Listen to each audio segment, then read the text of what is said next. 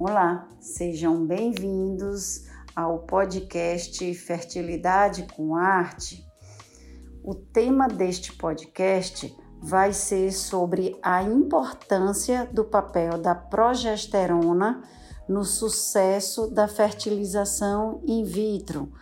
além do seu papel na manutenção da gravidez. Uma das dúvidas comuns é qual seria o valor ideal desse hormônio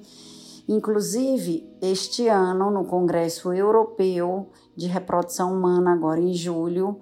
foi um dos temas das apresentações sobre como é que essa progesterona tem que se comportar. E aí, nesse artigo, ele apresentou a medida da progesterona na fertilização in vitro que ele dosou no dia que dava o ovidrel, que é o hormônio do HCG para marcar a retirada dos óvulos, no dia da retirada dos óvulos, da punção folicular, também no terceiro dia de desenvolvimento do embrião, no quinto dia do desenvolvimento e 14 dias do desenvolvimento do embrião, que é a data do beta-HCG. E ele conseguiu correlacionar que quando houve uma queda dos níveis de progesterona do terceiro para o quinto dia, essas pacientes que transferiram os embriões no quinto dia tiveram uma taxa de gravidez significativamente menor comparada ao grupo de mulheres que os níveis de progesterona não caíram ou até aumentaram entre o terceiro ao quinto dia do desenvolvimento do embrião.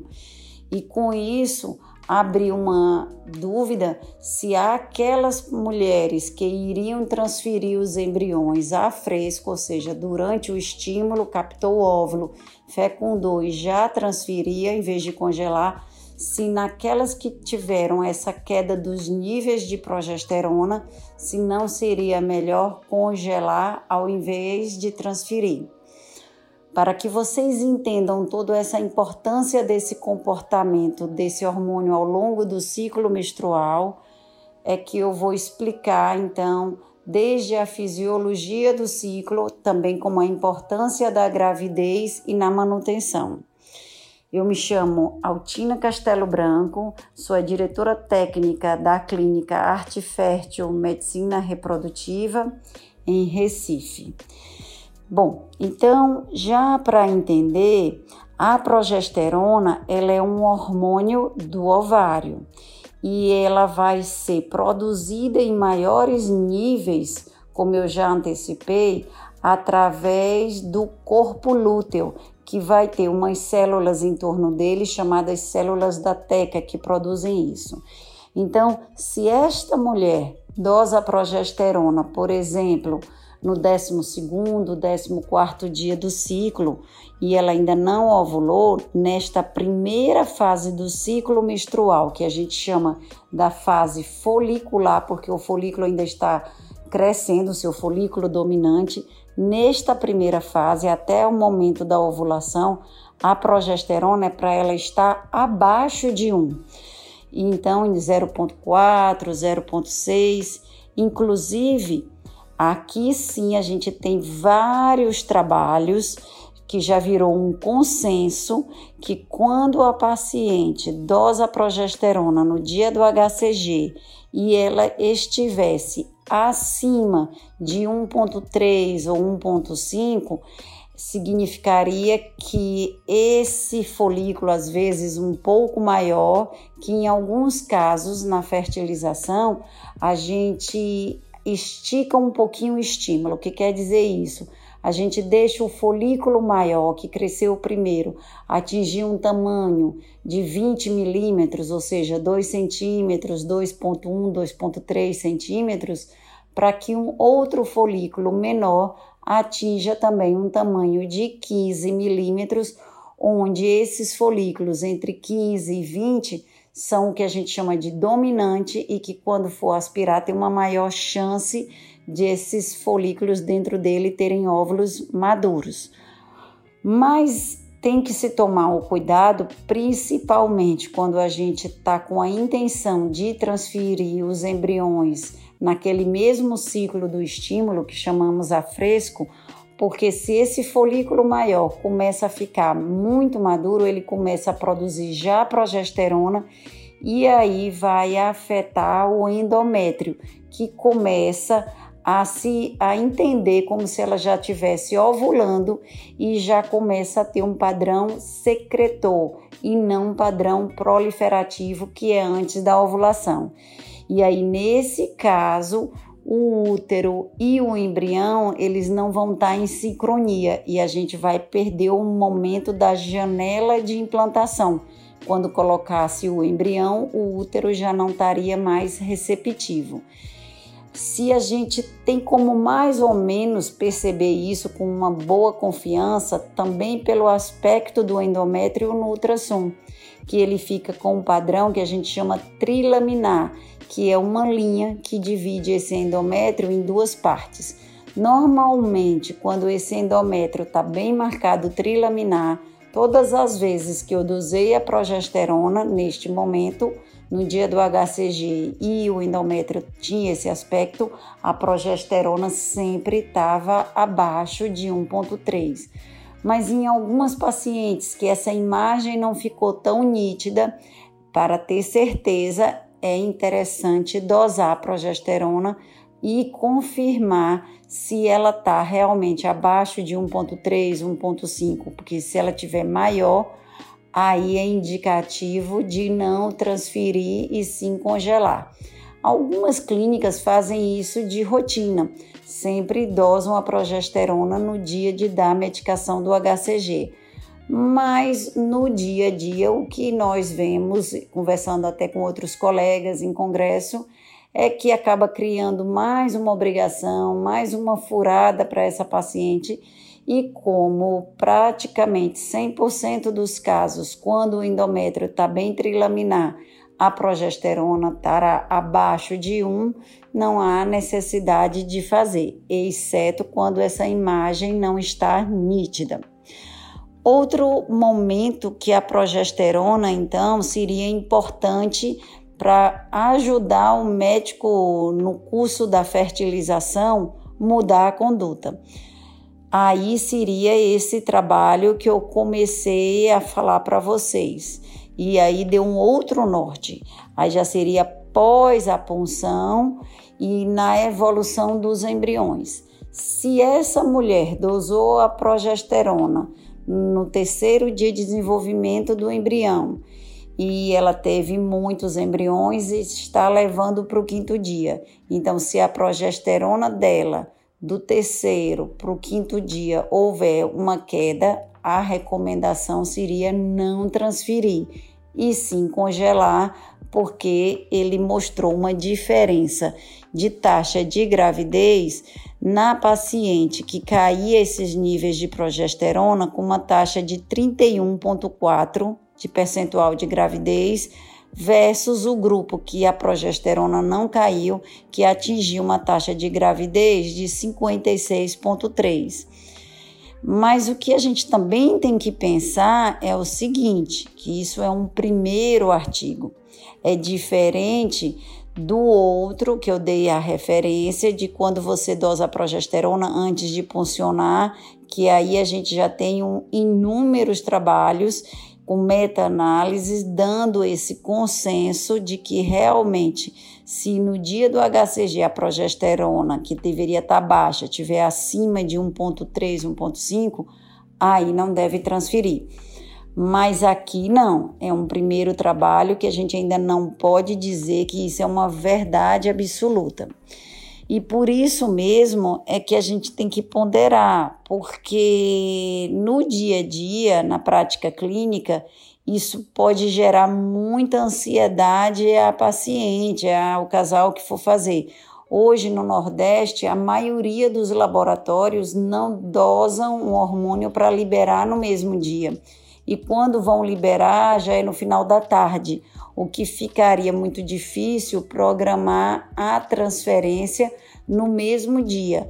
Então, teria que se organizar para que essa paciente colhesse bem cedinho, 7 horas da manhã, para ver se o laboratório liberava a dosagem dessa progesterona por volta do meio-dia para definir se ia congelar o embrião ou transferir. Até porque também quando o embrião chega no estágio de blastocisto, se a gente postergar muito esse congelamento, ele já corre o risco de sair da casquinha, entrar em retting e aí a gente vai perder este embrião se não transferir.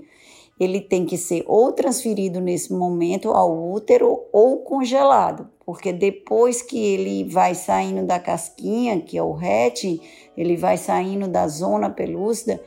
ele não pode mais permanecer na incubadora. E aí eu teria que ter essa definição. E se demora esse resultado laboratorial, vai criando angústia, porque fica na dúvida se vai congelar, se vai transferir. Então a gente não pode criar de um trabalho um impasse, um momento de angústia para essa paciente.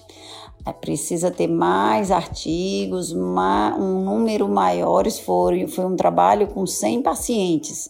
Então, ainda precisam outros, outras clínicas mostrando também essa mesma realidade para que se diga ser um consenso. E também a gente tem que ver aqueles casos de pacientes que vão ter poucos óvulos e poucos embriões. E nesse mesmo congresso, ele mostrou isso, um outro trabalho de um outro médico no Congresso Europeu, que aquela mulher que teve somente cinco embriões, teve cinco, seis óvulos e aí fecundou cinco embriões, ele mostrou que entre transferir no terceiro ou no quinto dia, Neste grupo com até 5, a taxa de gravidez foi a mesma entre terceiro e quinto dia. Por quê? Provavelmente porque os embriões que foram selecionados no terceiro dia eram os mesmos que foram selecionados no quinto, já que não tinha um número grande de embriões para escolher. Já aquela paciente que tinha mais de cinco embriões no dia seguinte à punção, que é quando a gente vê a fecundação.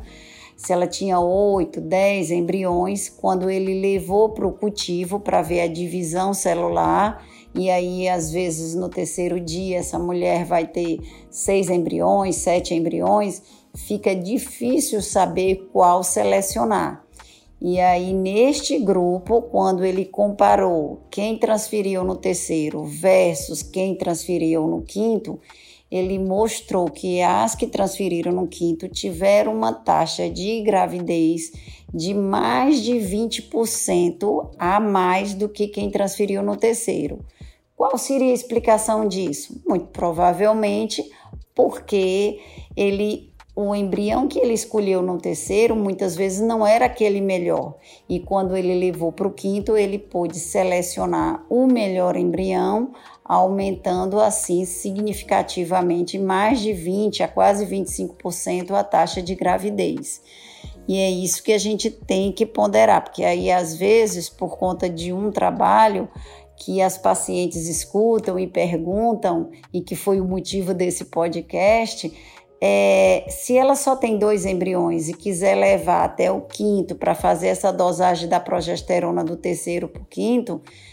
eu não vou aumentar a taxa de gravidez dela, porque vai ser o mesmo embrião, e ainda corro o risco, que foi isso que apresentaram também nesse congresso,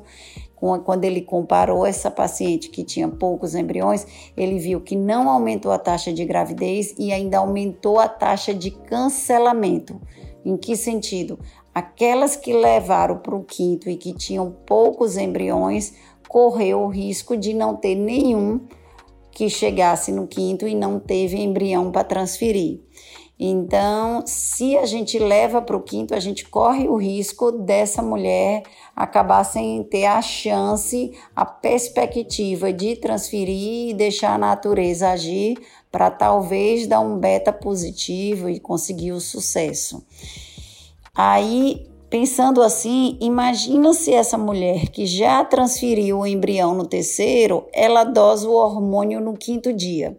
e vê que a progesterona dela caiu do terceiro para o quinto. E ela não tem mais como reverter, já fez a transferência dos embriões, a angústia que isso vai causar. Então, assim, é a gente pensar que é mais uma informação que é interessante, que a gente vai poder usar, mas que não é uma coisa tão definitiva. Outro exemplo que a gente pode mostrar com isso é, por exemplo, a taxa de gravidez hoje na arte fértil e em muitos serviços já é de 55%, 57% quando a gente transfere blastocisto, dosando ou não dosando progesterona seriada e eles mostraram uma taxa de gravidez de 31 quando caiu a progesterona versus 56 quando a progesterona se manteve alta. A gente já consegue esses 56 sem dosar. Então, até que ponto eu dosar essa progesterona no quinto dia vai ajudar a aumentar ainda mais essa taxa de gravidez? Então, vamos ter essa informação Vamos sempre que possível medir para agregar mais informações e poder, quem sabe, melhorar ainda mais essas taxas de 55 para 60, 70, mas não criar uma dúvida, uma angústia na paciente que transferiu no terceiro dia para ela ficar angustiada né? Ou aquela que não saiu o resultado a tempo, se o endométrio nas ultrações estava todo bom, e se quando saiu o resultado houve uma queda, a gente aumenta a dose de reforço de progesterona para poder dar um aumento nesse suporte lúteo e ajudar nessa implantação. Também no beta, que foi o outro parâmetro que ele dosou no 14 dia, isso a gente já faz de rotina, mas ali já é o dia do beta, então essa progesterona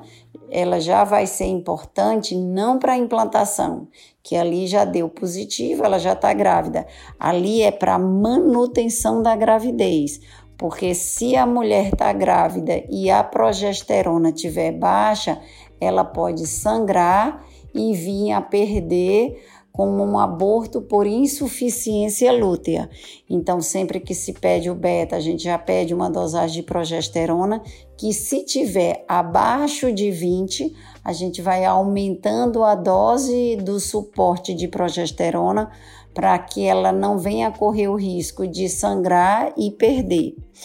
Então, esse hormônio ele é realmente importante faz parte da prática diária da reprodução humana monitorar, mas a gente tem que ponderar esses outros parâmetros para poder melhor tratar cada indivíduo, adequando, por exemplo, se é uma mulher que teve poucos óvulos e poucos embriões, até que ponto eu vou ter que levar até o quinto dia e dosar essa progesterona no terceiro e quinto e decidir se vai congelar é, eu tenho que adequar aquela paciente que eu já iria congelar, porque ela vai fazer um estudo genético de embriões do quinto dia, então não tem por que eu ficar dosando, já que eu não vou transferir naquele ciclo a fresco, porque esse estudo foi para transferir a fresco no quinto dia. Isso é para não deixar a paciente com mais e mais exames e sobrecarregando e dando mais angústia. Então, é essa mensagem, a gente vai tendo essa informação e vai personalizando, individualizando caso a caso para poder tornar o tratamento de cada uma o melhor possível para aquela paciente. Seria essa a minha mensagem nesse podcast. Agradecer a todos os seguidores, pedir que continuem curtindo nossas redes sociais, seja no Instagram da clínica Arte Fértil Reprodução Humana ou no nosso site artefertil.com.br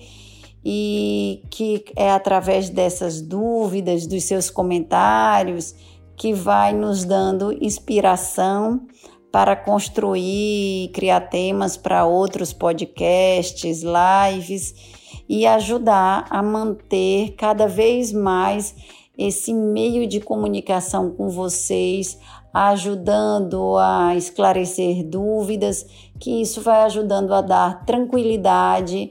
paz nesse momento de tantas né, interrogações, tantas inseguranças e saber que a gente vai procurar oferecer o melhor tratamento para que o final seja um final feliz, de sucesso e de gravidez, que é esse o nosso desejo.